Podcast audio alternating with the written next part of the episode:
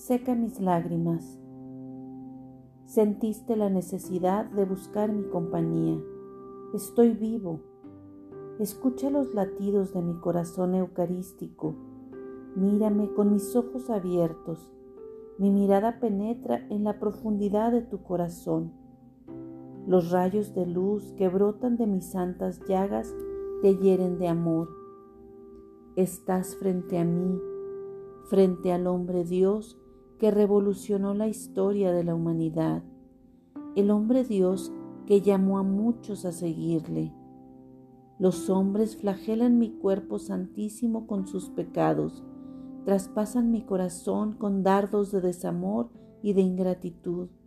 ¿Cómo quisiera que la humanidad se convirtiera y regresara de corazón a mí?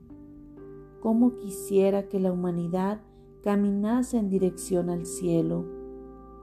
Muchos de los hombres se han desviado del camino, han caído en las redes oscuras de la delincuencia, de la drogadicción, del satanismo, de la prostitución, del tráfico de personas, del secuestro.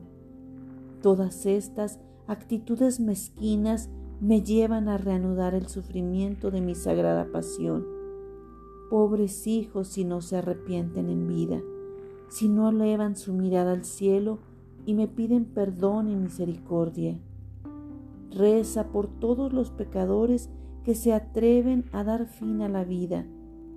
Reza por aquellos que coartan la libertad buscando intereses monetarios, por todos aquellos que ofenden, contristan mi divino corazón.